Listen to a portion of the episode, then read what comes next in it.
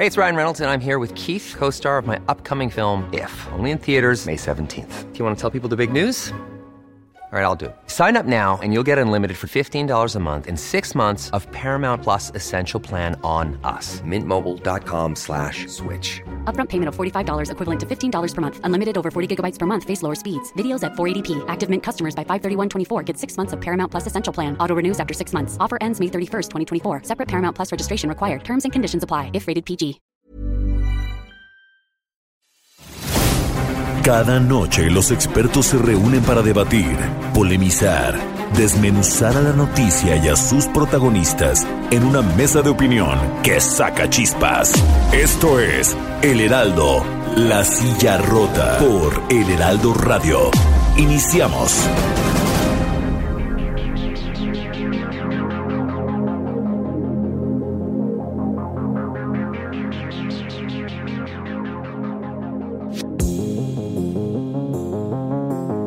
Buenas noches, bienvenidas, bienvenidos a esta mesa de opinión del Heraldo de México, La Silla Rota.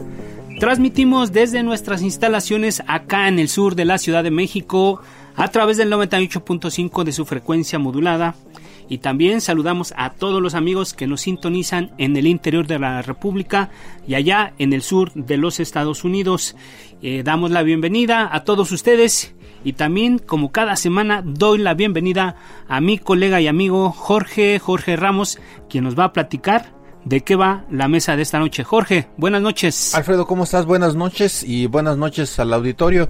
Pues fíjate que eh, pues estamos arrancando el año eh, calientito, está muy, muy, muy apretada la, agenda. Eh, todo indica que pues si el año pasado nos mantuvo el 2020 el 2020 nos tuvo al borde de la butaca pues el 2021 no nos va a dar espacio para el bostezo la Oye, verdad. y podríamos decir uh, a unas semanas de haber arrancado el 2021 ¿Qué más 2021? ¿Qué más, ¿Qué más? 2021? apenas una semana. Bueno, fíjate, apenas al inicio, el presidente Andrés Manuel Observador eh, calentó el ambiente con su anuncio de suprimir órganos autónomos, ¿no? Como eh, el Instituto Nacional de Transparencia, el Instituto Federal de Telecomunicaciones, entre otros, y que para ello, dijo, es alista, alista una reforma, pues que dé sustento a este a este planteamiento. Muchos ven en esta intentona pues una forma de eliminar escollos que le entorpezcan su ruta, ¿no? Eh, la ruta de la cuarta transformación y acumular centralizar más poder, pero bueno, otros le ven un tufo electoral. En ese terreno también pues gravita el, el asunto de las vacunas, ¿no? Llegan a cuenta gotas, la oposición acusa, ¿no? Que este hay un presunto uso electoral, eh, tanto de Morena, ¿no? Como el presidente al integrar brigadas conformadas por los llamados siervos de la nación y muchos de eso lo ven con suspicacia, ¿no? También hay un pleitazo, ¿no? Eh, ahí muy muy interesante en el tema de apagar las mañaneras, ¿no? De, de Palacio Nacional y bueno, la cereza del pastel. Eh, uno de los temas de, de, arranque de año apenas este martes, ¿no? Conocíamos el, el, número del, del, desempleo en el, en, el, en el 2020, fue muy grande, 647 mil, una de las cifras más altas en los últimos años. Eh, algunos eh, economistas recuerdan que esto pues, es muy, muy semejante a la crisis aquella del, del 95 muy muy fuerte para algunos que la vivimos y algunos muy jóvenes no la vivieron pero pero ya están viviendo esta. Así está la cosa, ¿cómo ves, Alfredo? Así es, Jorge, amigos del auditorio, y precisamente hablando de jóvenes, Jorge, eh, en los últimos espacios hemos eh, buscado precisamente estas voces de jóvenes, y esta noche pues damos la bienvenida a tres jóvenes de la política. Tania Larias, Lario, secretaria general del PRI en la Ciudad de México. Tania, gracias por estar esta noche con nosotros. Muchas gracias, Alfredo, Jorge, buenas noches. Bien, también Uh, damos la bienvenida a Dorení García Cayetano. Ella es diputada federal por Morena. Diputada, ¿cómo estás? Gracias por estar esta noche con nosotros. Muy bien, muchísimas gracias por la invitación a ustedes dos y a todo el auditorio. Muchas gracias. Bien, eh, gracias, gracias, diputada García Cayetano. Y también recibimos esta noche a Ana Villagrán. Ella es concejal del Partido Acción Nacional en la Ciudad de México. Ana, gracias por estar con nosotros esta noche. Hola, ¿cómo están? Buenas noches. Qué gusto saber que estoy en una mesa de, de, de, debate de mujeres. Un gusto. Gracias por la invitación. Qué bueno, Así pues, este Jorge, vamos Mujeres- a entrar, ¿no? Mujeres, y, y jóvenes. jóvenes. La verdad es que es, es- creo que es un ingrediente que hace falta mucho poner en, en énfasis en ello. Y bueno, pues empecemos, demos la entrada al, al primer eh, asunto, ya lo comentábamos en, en la introducción. El presidente anunció eh, esta iniciativa para desaparecer órganos autónomos, concretamente se refirió al INAI y al IFT, entre otros, para para que sus funciones pues sean eh, asumidas por eh, la Secretaría de la Función Pública, en el caso del INAI, por la SCT, en el caso del, del IFT, con el argumento bueno de que hay eh, habría ahorros, ¿no? Y que estos recursos pues podrían destinarse al pueblo. Habla de vacunas, en fin, pero él dice para el pueblo. ¿Cómo valoramos? ¿Cómo valoramos esto? Bueno, si tan solo comparando con el INAI, eh, en lo que va el sexenio se han destinado 1.800 millones de pesos a promover el béisbol, deporte favorito del presidente. Ya sabemos ahorita que también están eh, dando una lanita para un eh, eh, estadio allá en, en Chiapas, este casi 100 millones de pesos. Y bueno, este año el presupuesto del INAI fue de 900 millones, es decir, la mitad de lo que se han gastado en eso. Eh, quisiéramos empezar, Tania Lario, secretaria general del PRI, ¿cómo, cómo ves este tema de eh, los órganos autónomos? Gracias, Jorge. Pues bastante preocupante. La verdad es impensable que el béisbol tenga más eh, recursos que los órganos autónomos de nuestro país, pero inclusive te doy un dato. Tiene más eh, recursos el béisbol que el Instituto Nacional de las Mujeres. Entonces, eh, la situación realmente es, es criminal viendo cómo este gobierno de Morena maneja el presupuesto. Esto de los órganos autónomos pretende desaparecerse bajo a un argumento de parte del presidente López Obrador llamando a la autoridad, lo cual a mí me parece una falacia, porque que pregona unas cosas que en otras cosas no cumple y no existe la autoridad. A ver, el acceso a la información pública es un derecho fundamental de las democracias. Gracias al INAI, gracias al IFAI, se somete a escrutinio permanente la gestión del gobierno. De verdad, gracias a estos organismos autónomos se han revelado irregularidades y escándalos de corrupción como la estafa maestra. Es una gran forma de vigilar y revisar en qué, cómo, cuándo se gasta el dinero de nuestros impuestos, el dinero que realmente es de todas y todos los mexicanos. Aquí me preocupa que en teoría un gobierno que tiene como eje el combate a la corrupción, en vez de pretender desaparecer estos institutos autónomos, debería de fortalecerlos. El problema que yo creo que tiene eh, es una sencilla razón que parece ser que no quiere que le divulguen la información sobre su gobierno de actos de corrupción, de actos donde se dan cuenta de que los contratos de parte del gobierno salen para parientes y compadres del presidente, si no hay que preguntarle a la prima Felipa, a Pío, a demás este, gente que ha estado inmiscuida en estos escándalos. Realmente también tenemos el gobierno más opaco de la historia. También la información sobre las vacunas ha sido información que pretende suspenderla por cinco años.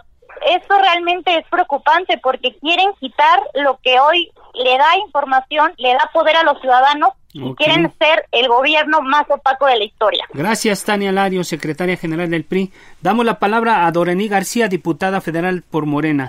Dorení, ¿qué opinas tú sobre este tema de la transparencia y todo este proyecto del jefe del Ejecutivo?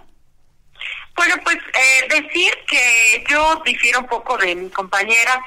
Eh, por supuesto está en su derecho de pensar eh, diferente, pero llama mucho la atención una de las frases que decía acerca de lo, la, de opaco que pudiera resultar la información en este periodo, en este periodo de gobierno.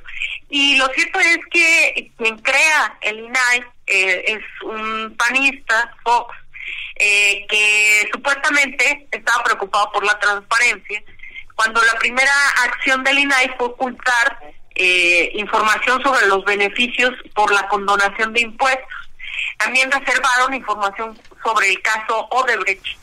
Y en ese sentido es que me llama la atención la afirmación porque el ejercicio que hace el presidente, que lo vamos a tocar más adelante, de informar a la ciudadanía día con día, claro, por supuesto, en un lenguaje que la ciudadanía pueda entender, pueda usar y pueda discutir acerca de eso, me parece que es una de las apuestas más importantes de, de esta administración, de que el debate público baje hasta hasta los hogares de las familias de los mexicanos en cada rincón que tenga una televisión y eso nos permite eh, cambiar esta forma discursiva en la que se ha tratado siempre al pueblo de México.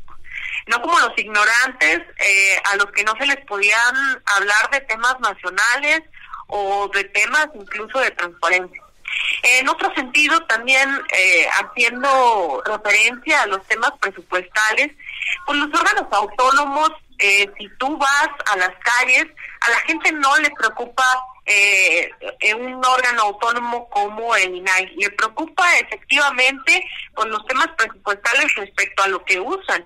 Y una de las cosas y las preocupaciones más grandes de la gente somos las juventudes y que en ese tenor las juventudes tengamos espacios de diversificación, de entretenimiento, de esparcimiento que nos permitan crecer en un ambiente sano y eh, de desarrollo en todos los sentidos.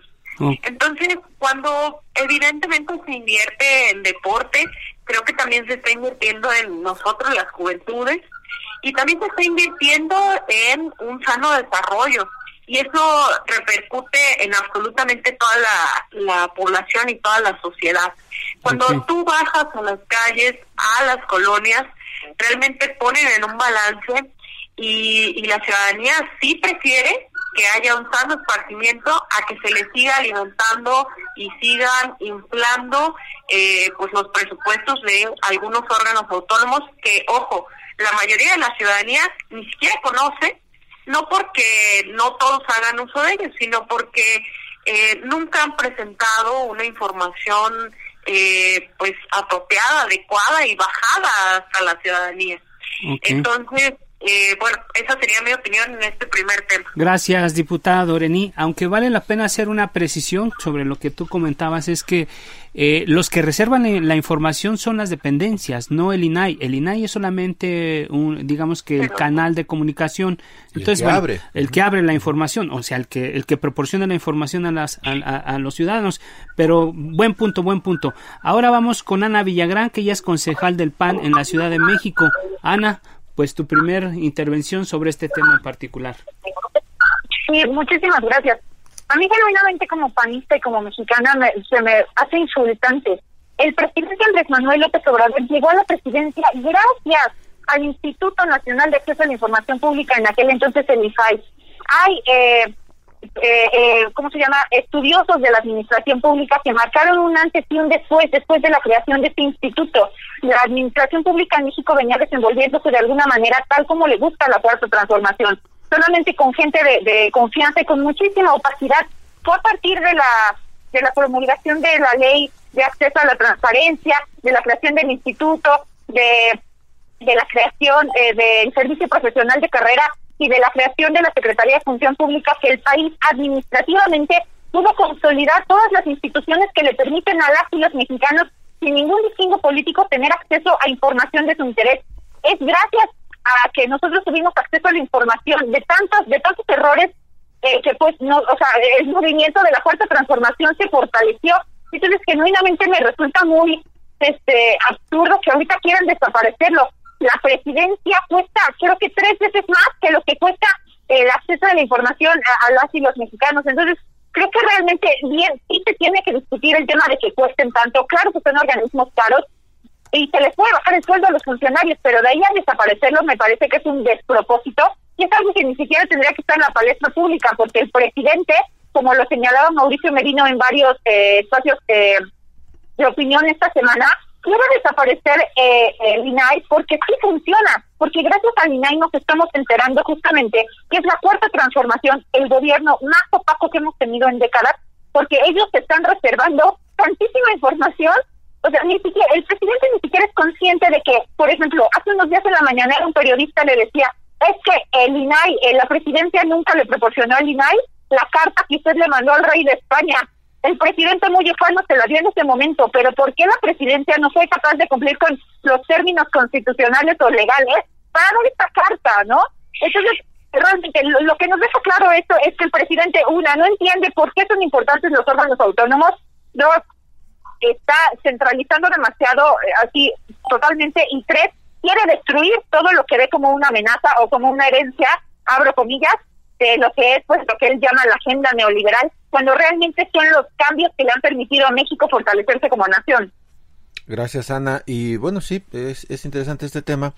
Eh, y, luego cometen algunos tropiezos, ¿no? El, presidente dijo que, que el, martes eh, iba a dar a conocer los contratos eh, para las vacunas. ese había sido, pues, la, la el planteamiento. y bueno, ayer el, el canciller Marcelo Ebrard, pues, tuvo que aclarar que eh, pues eso no se podía y no se podía por una sencilla razón por este porque eso está establecido en los contratos. Y para eso está el INAI pues eh, porque es digamos es el paso que, que dice a ver esto sí se, esto esto sí es aceptable o no es aceptable que una institución se esté reservando la información y tienes que abrirla o abre una versión pública. Una especie de árbitro en temas de transparencia así es y eh, bueno ahí está digamos la, la importancia de este instituto y bueno todos los demás. Pero bueno eh, sigamos con el con el con el siguiente tema de, de la de nuestro programa eh, y que tiene que ver también un poco con este tema de la transparencia, del acceso a la información, eh, y es el tema de apagar las mañaneras. Hay una discusión, hay un jaloneo entre el INE y el presidente del observador, los consejeros argumentan, ¿no? Lo mismo que juristas, que las mañaneras pues deben eh, tener una, una suspensión, una, una, eh, una exposición menor de la que se tiene en, tiempos eh, no electorales, no de campaña. Eh, el presidente Bona alega que, este, que es censura, ¿no? ¿cómo, lo estamos valorando? ¿Cómo lo ven ustedes? Empezamos con la diputada federal por Morena, Doreni García. ¿Qué, ¿Qué opinión tiene sobre este tema de las mañaneras? Bueno, pues primero que nada, eh, nuevamente decir que me llama mucho la atención y me gustaría usar eh, estos ejemplos que, que usó mi, mi otra compañera. Eh, la mañanera es un gran medio para justamente cumplir este tema de transparentar. Eh, porque evidentemente el gobierno está obligado a transparentar. No hace falta un aparato burocrático excesivo y costoso. Eh, justamente Presidencia redujo en este en este sexenio eh, millones millones en gastos eh, con respecto a otros sexenios. Y entonces, cuando se busca silenciar al presidente, que las mañanas es un ejercicio, como ya lo dije, único en el mundo, también parece un acto de censura. Eh, la, estas conferencias resultan ser un verdadero ejercicio de rendición de cuentas. Y que además, cosas como lo que mencionaba cuando se hace una solicitud al INAI, por ejemplo, de la carta o no, y la lee en vivo, es como, bueno, no solo quienes son pedidores de la información, sino todas y todos los mexicanos están enterando en tiempo real de lo que está leyendo el presidente en ese momento. Y claro que habría algunas particularidades de los contratos que, que pudieran desconocerse por los lo fino que resulta ser un contrato, pero vale mucho la pena eh, saber que hay voluntad de pues de decir si es posible eh, cuanto antes se les dará. Si no, bueno, este habrá que esperar los tiempos, pero estas mañaneras eh, han servido mucho para romper nuevamente este cerco que a veces la ciudadanía tenía de acceso a la información, una información que debe de estar en boca de todos y eso ha ayudado mucho desde cualquier tema, nos guste o no nos guste, ya tenemos acceso a la discusión pública de en cualquier nivel de la sociedad y eso me parece eh, pues una, un gran avance en el debate público, en el discurso también público que propios ajenos, la oposición eh, moralmente derrotada y cualquiera tiene acceso a, la información y a lo que está diciendo el presidente en tiempo real. Me parece eh, muy efectiva esta forma de comunicar y, por otro lado saber y decir que la oposición eh, dice que nadie ve las mañaneras, pero también no quieren que las que los que vemos las mañaneras las sigamos viendo. Así es. Entonces es un poco un, doble discurso. Gracias, Doreni García, diputada por Morena. Tania Larios, secretaria general del PRI, ¿qué opina? ¿Censura o, libertad de expresión? ¿Qué, es, qué, estás viendo tú? Muchas gracias. Pues mira, nada para decirle a la diputada Loresni sobre que realmente la transparencia y el acceso a la información, quien la bloquea es este gobierno. Irma Heréndida bloquea alrededor y, y transparenta censura nueve casos al día de reservas de informaciones tenemos muchas de ejemplo, como las del caso Ovidio, también las del caso de Tlahuelilpan, tenemos las informaciones sobre Pemex, sobre reservas de contratos de grandes proyectos del Tren Maya de Santa Lucía. Este gobierno lo único que hace es dar la información, no querer darlas, darlas a nosotros para evitar escándalos de corrupción. Ahora sí, el tema de, de las mañaneras es un tema sumamente importante. Para mí es claro que no hay censura. El presidente podrá seguir haciendo sus mañaneras, pero no este, se, trata de suspender su transmisión durante las campañas electorales. La Constitución establece que la propaganda gubernamental en tiempos de campaña está prohibida. Las mañaneras no dan información, dan propaganda diariamente. Y ahora la nuestra legislación electoral vigente es desde el 2007. No hay sorpresa. Esto se ha hecho gobierno de PAN, gobierno del PRI y nadie había tenido este problema más que este presidente, por lo cual creo que es un berrinche. Lo curioso es que el año pasado, cuando se tomaron las mismas medidas en las elecciones de Coahuila y en Hidalgo, este, no, no se acabó el mundo del presidente López Obrador ni de los fanáticos de la 4T. Ahora sí se está acabando. Cuando es una medida normal que se ha empleado que favorece eh, realmente la democracia y garantiza la pluralidad y la imparcialidad de parte del gobierno. Ahora, como este gobierno tiene tintes autoritarios, pues evidentemente hoy se preocupan, pero deberían de preocuparse más por la falta de resultados y por la crisis que vivimos como nación, que realmente es lo que les puede repercutir al voto. El INE tiene una misión muy importante, que es garantizar la legalidad y la equidad de 2021. Es el árbitro. El árbitro no es el presidente.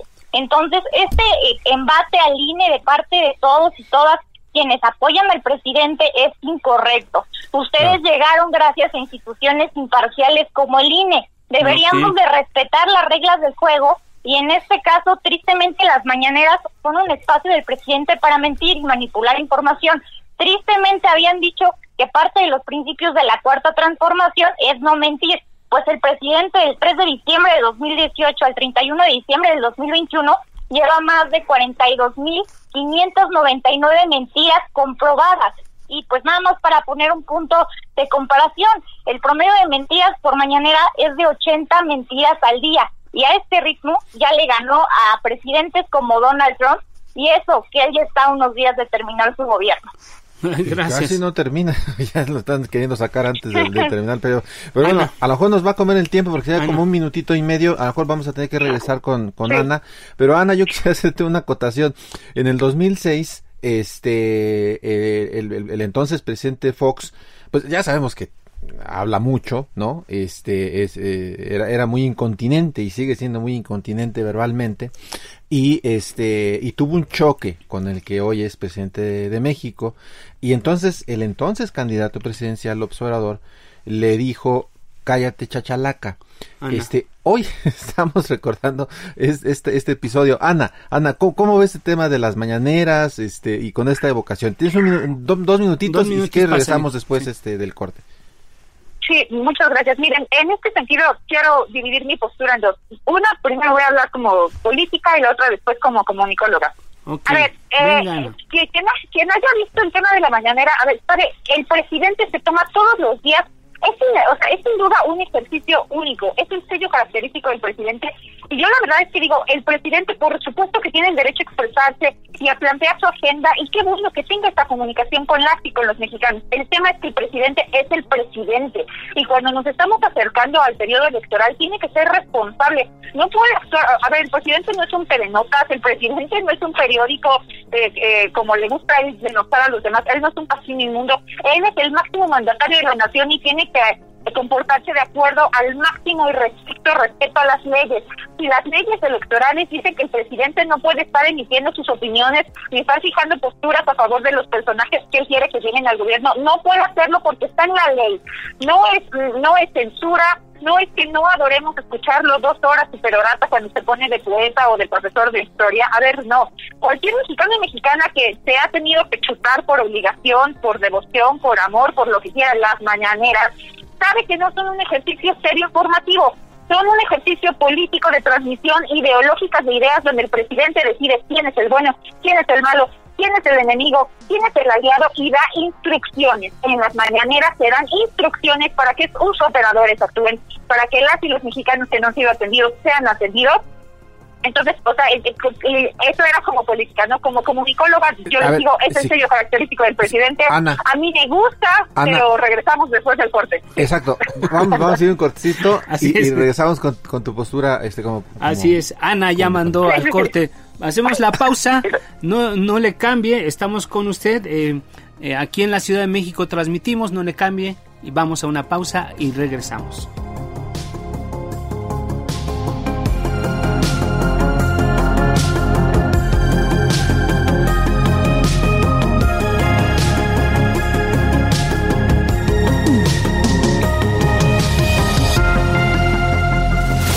Esto es Mesa de Opinión, La Silla Rota.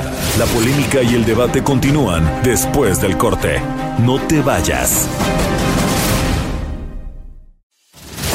El Heraldo, La Silla Rota. Mesa de análisis e investigación con Alfredo González Castro y Jorge Ramos. Regresamos. Jorge, amigos del auditorio, un tema, un tema muy interesante. Eh, ya platicábamos sobre el, asunto de la transparencia, el asunto de las mañaneras.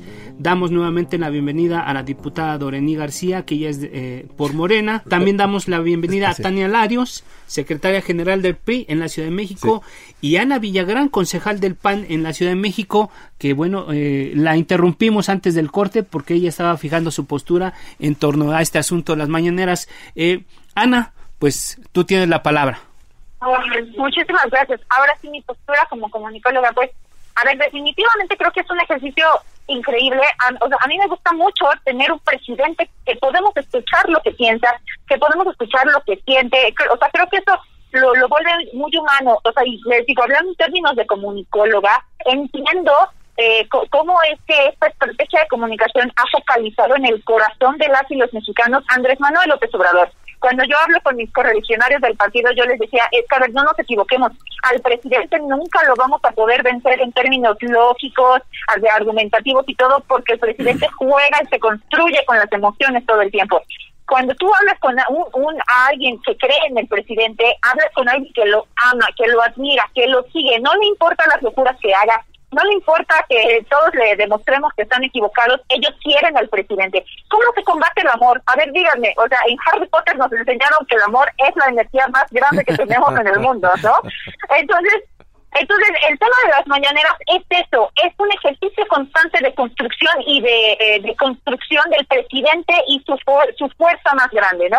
Entonces, todos los que estamos afuera tenemos la obligación de decirle, a ver, presidente, tú las mañaneras con tu ejercicio puedes decir lo que quieras, porque no podemos detenerlo, es tu libertad de expresión, pero tienes que entender que no eres un mexicano más, eres el presidente de nuestro país y tienes que cumplir con la ley.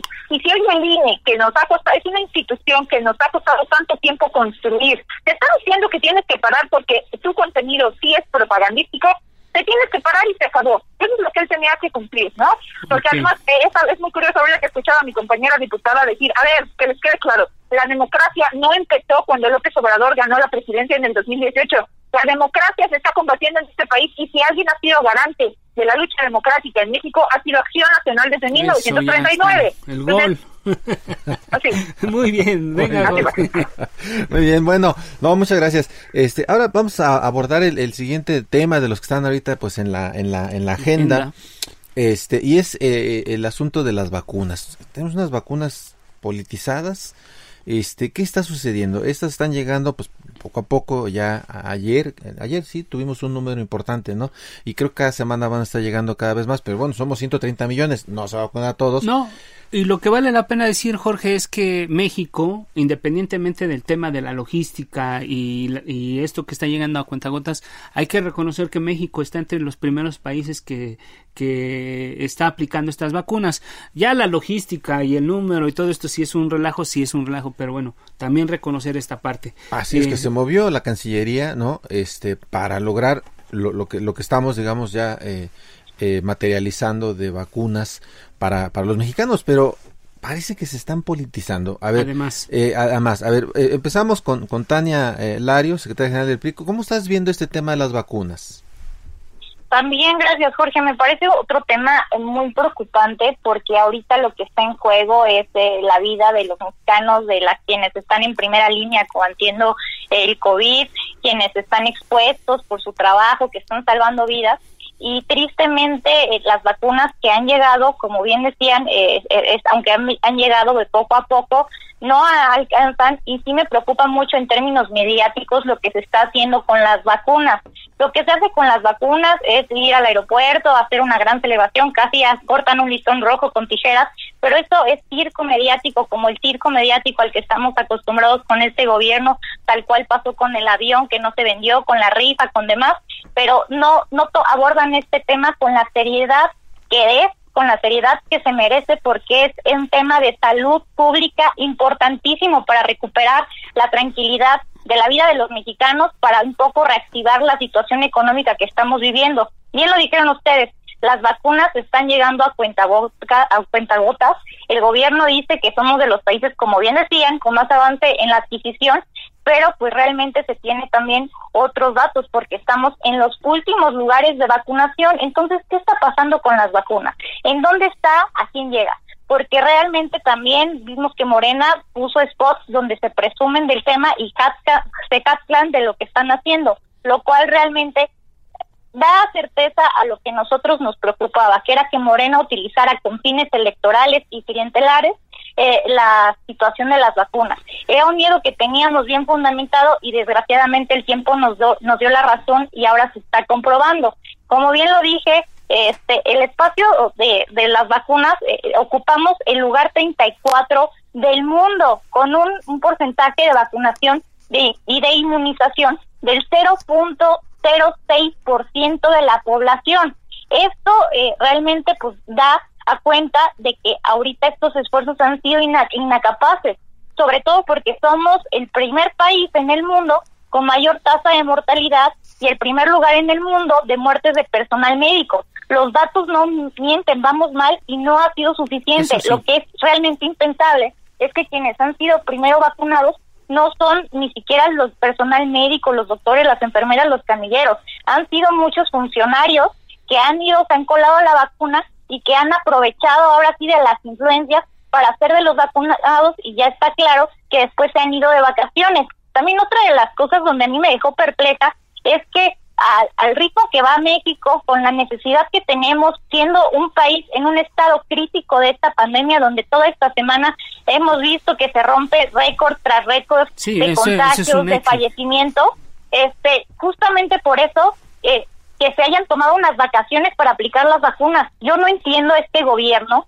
no entiendo cómo puede permitirse no solo las vacaciones de Gatel, sino las vacaciones de aplicación de la vacuna en la crisis en la que estamos. Hace falta seriedad, hace falta compromiso. Gracias, Tania. Dorení García, diputada de Morena, eh, tu postura sobre este asunto. Bueno, ya les están cargando todo el muertito a tu partido con este tema de la politización sobre las vacunas. ¿Qué nos puedes decir, Dorení?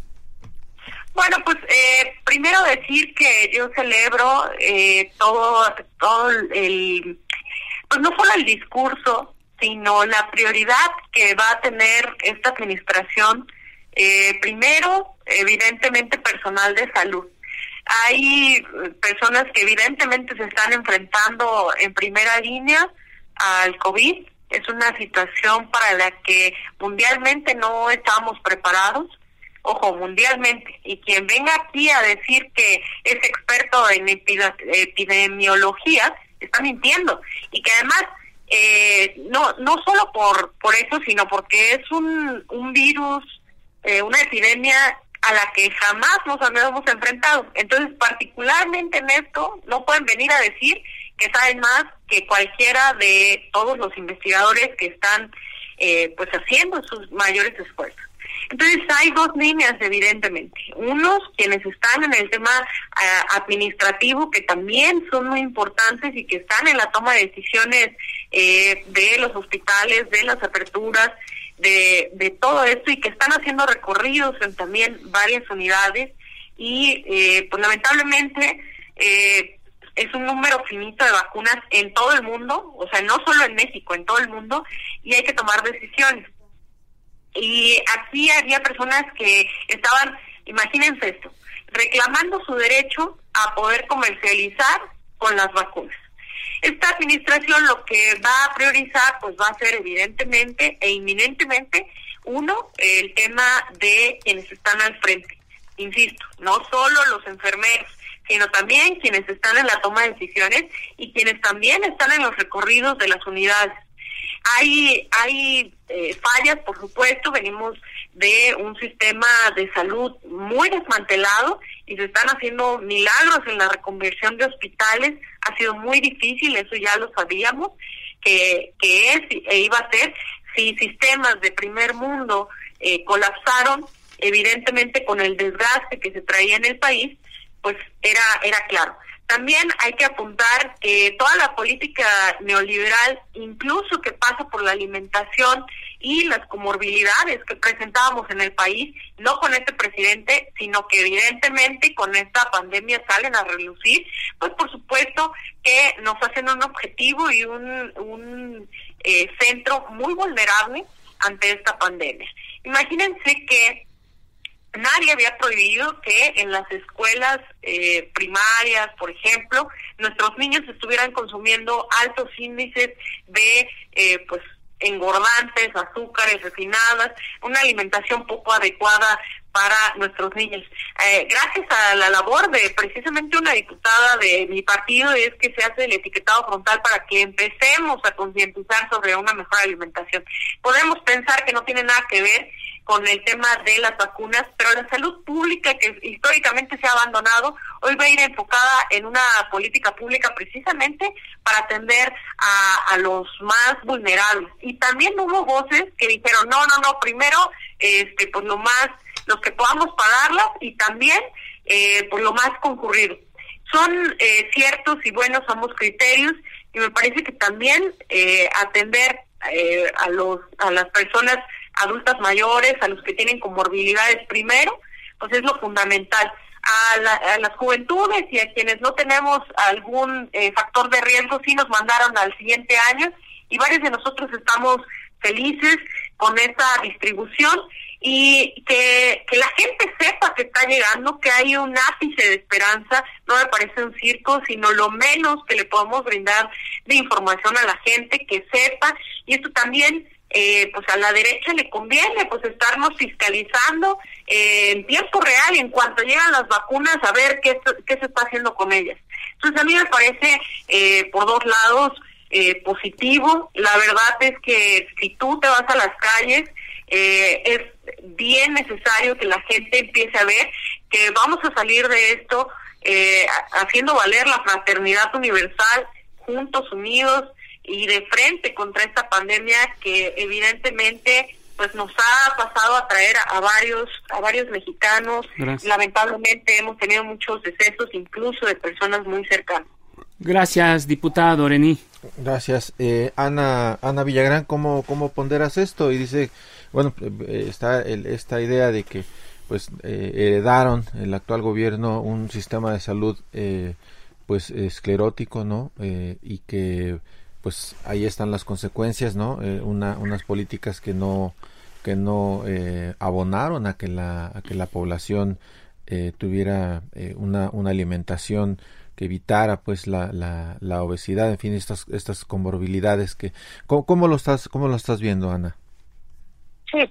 A ver, de entrada entender que todo lo que digamos en este sentido tiene que ser muy responsable. A mí genuinamente me resulta me, me genera entre enojo, risa, frustración escuchar a comentarios como los de mi compañera diputada de Morena o de cualquier otra persona que se atreven a decir que está mal que una persona quiere quiera comprar o quiera vender las vacunas. A ver, si las vacunas salen al mercado y con eso se salvan vidas y hay gente que las puede comprar y hay gente que las quiere vender, no es absolutamente incorrecto, no es no está mal, no es ilegal, no es poco ético, es este gobierno con sus fundamentos ideológicos que quiere hacer siempre sentir que aquel que tiene dinero es el malo, que aquel que, tiene eh, la industria y la capacidad operativa, técnica, distributiva para vender vacunas está mal está cometiendo un pecado, porque en esos términos lo dicen, no dicen que está violando las reglas, lo, lo ponen siempre en términos morales y eso es hipócrita, es mezquino y es genuinamente la manera en la que ha construido la cuarta transformación uno de sus enemigos a vencer, que son aquellos empresarios que pueden salvar vidas. Aquí se trata justamente de poder ver de qué manera se puede fortalecer un gobierno que está debilitado, que quieren poner al pobre ejército a distribuir también las vacunas, no basta con que estén cuidando los puertos, con que le estén cuidando la chamba al presidente, con que estén, según, combatiendo las drogas, con que estén construyendo el aeropuerto, ya solo falta que los pongan a buscar el amor de nuestra vida. O sea, el ejército también va a distribuir las vacunas, no, está a ver si lo logran. El tema aquí es que estamos enfrentando una pandemia aquí en el país, con los datos oficiales, ya lleva más de 100 mil muertes, ya vamos para los 150 mil muertos. O sea, ¿de qué estamos hablando cuando entonces dicen, empieza el tema de vacunación? En Estados Unidos están a nada de empezar a venderlas y nos dicen que aquí es inmoral que alguien lo quiera comprar, alguien lo quiera comprar con todo respeto, que no sean hipócritas, con lo que ganan los diputados federales, ¿no creen que van a ser los primeros en ir a vacunarse? O sea, una familia promedio, ¿creen que van a tener dinero para poder ir a vacunarse? No, sí, puede que sí, puede que no, y si lo hacen está bien, pero para eso tendría que el mercado. Después de toda esta absurda discusión, el presidente después de una semana o después de unos días salió a decir que si había un mercado y le podían hacer, si eran las vacunas autorizadas por el gobierno federal, cualquier tercero iba a poder vender y cualquier tercero iba a poder comprar fregón. Entonces la cuarta transformación ya no tendría por qué estar con ese discurso, ¿no? Pero ahora, ¿qué pasa? El, nivel, el ritmo de vacunación que está llevando el gobierno está muy lento. O sea, yo yo ahí no, no me voy a poner como claro, qué bueno que ya se esté vacunando en México. Marcelo Ebrard ha hecho un papel increíble. El canciller es el único funcionario de la Cuarta Transformación que ha hecho un trabajo excelso. Creo que se ha, se ha lucido, rescató a mexicanos del extranjero, trajo vacunas, está haciendo convenios. Ahora el tema a lo que nos tenemos que enfrentar es el tema de la distribución. ¿Cómo vamos a lograr si ahorita el personal, ya cuánto llevamos vacunando? ¿15 días?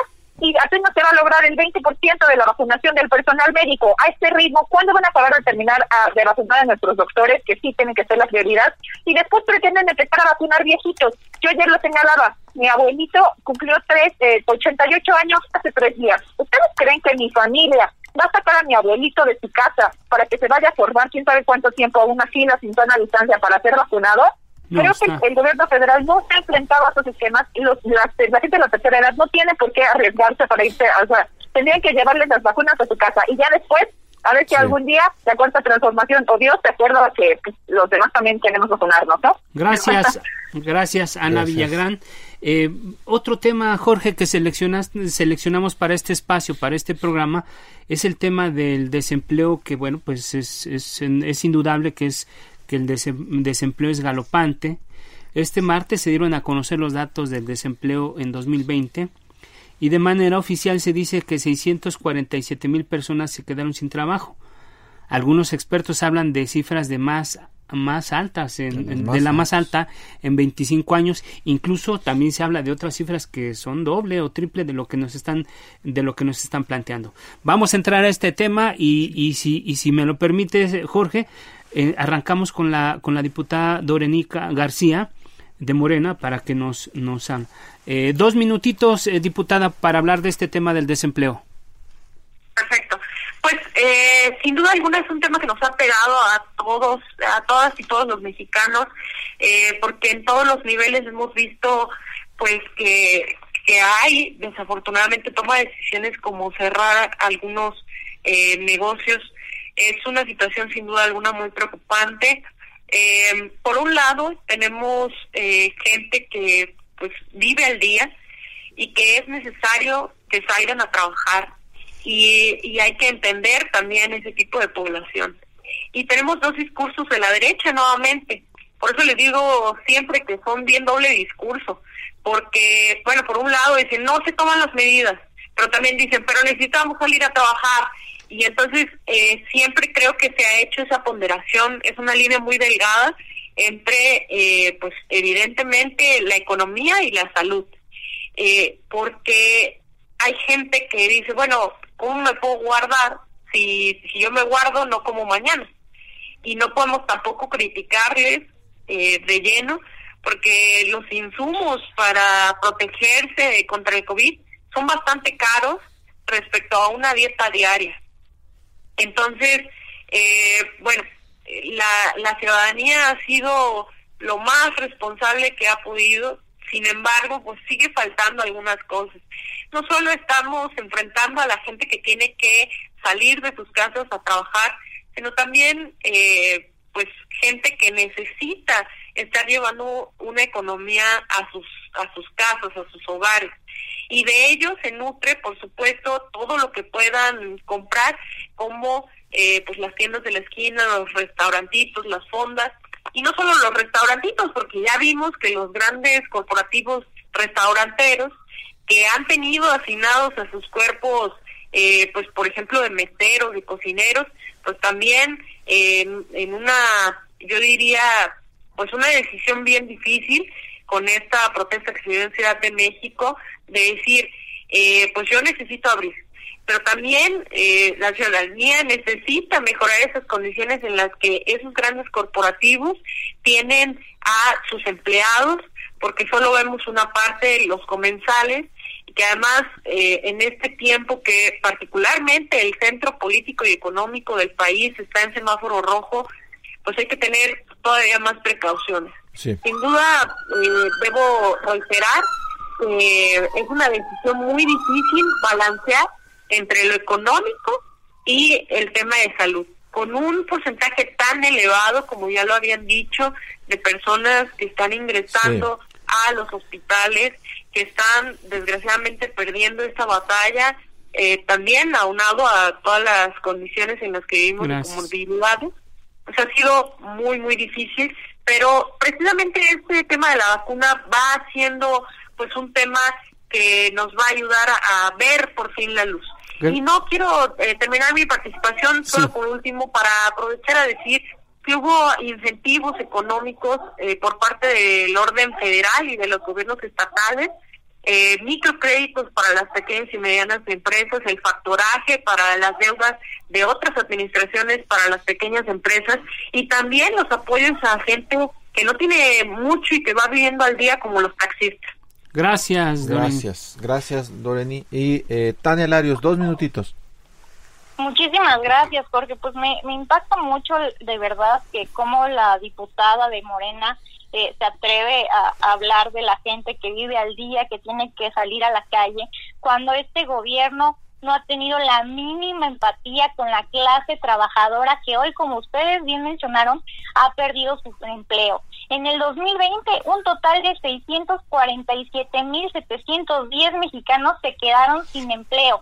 Ojo, estos son empleos formales según cifras del IMSS y es el registro, el peor registro de, de, verdad de desempleo de la historia desde 1997. Aparte, realmente vivimos una crisis la más severa en un siglo, con más de 10 millones de nueve pobres y más al menos de un millón de micro, pequeñas y medianas empresas que tuvieron que cerrar. Esto no hubiera pasado, la gente no hubiera tenido que salir a trabajar, las empresas no hubieran tenido que cerrar si este gobierno sí hubiera dado apoyos con donaciones fiscales, implementado realmente una estrategia, 10 mil pesos a pequeños y medianos em-, empresarios que llevaban más de cuatro meses con las puertas cerradas, no alcanzaron y no alcanzaron para nada. Por eso vivimos esta, esta crisis, esta situación, porque el gobierno de Morena no quiere gastar dinero en lo que verdaderamente es importante, que es en generar este, inversión, generar empleo, pero sí lo diseña para, ya sabemos, para los grandes fantasmas del gobierno, el tren Maya, la refinería, eh, la situación del aeropuerto. Realmente hemos estado solos los mexicanos, esa gente ha tenido que ir a buscarse la vida cuando el gobierno bien pudo darles una empresa, este el gobierno de la Ciudad de México les apagó la luz, les quitó la luz a los que no habían pagado cuando estuvimos en nuestras casas, quienes se quedaron sin empleo, en lugar de condenar hasta los servicios más elementales para que la gente tuviera luz, agua, tuviera gas en sus casas. Este gobierno nos dejó solos, de verdad, Morena está destruyendo este país y es una severa preocupación. Gracias, Ana Villagrán, te dejaron un minutito contundente. Ay, qué aborazadas, qué aborazadas mis compañeras. este, mire, la verdad es que yo genuinamente espero que el presidente entre en razón. Aquí lo que importa es este, la vida de las y los mexicanos. No podemos seguir con estos dimes y diretes. La gente se está muriendo todos los días. Este, yo la verdad espero que podamos entrar, eh, eh, les digo, pues en, en, términos de entendimiento, pero con las elecciones encima cada vez lo veo más complicado, veo mucho, mucho, mucho más complicado que eh, ellos vayan a cambiar de postura y que lo que pues a nosotros nos toca es que como oposición pues podamos encontrar pues un camino donde el camino, o sea, eh, que el camino no sea atacar a los Obrador, que el camino sea estar encontrando propuestas y recordarle a la gente que el país estaba muchísimo mejor hace dos años que pues esta gente tomó el gobierno. Entonces yo deparo un 2021 muy complejo, pero sobre todo pues no sé, o sea, creo que va a ser un año donde los esquemas se van a seguir transformando.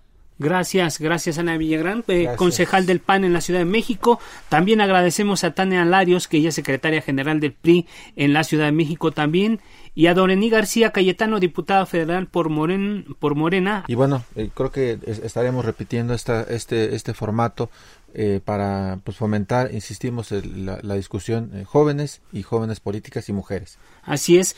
Bueno, ya no nos resta más que agradecer mucho a quien eh, que nos haya acompañado en este espacio y también a quienes hacen posible eh, la realización. Agradecemos a Isaías Robles en la información, a Orlando Oliveros en la producción y a Jorge Aguilar en los controles técnicos.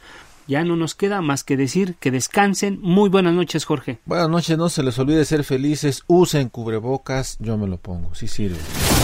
La polémica por hoy ha terminado. Esto fue El Heraldo, la silla rota, por El Heraldo Radio.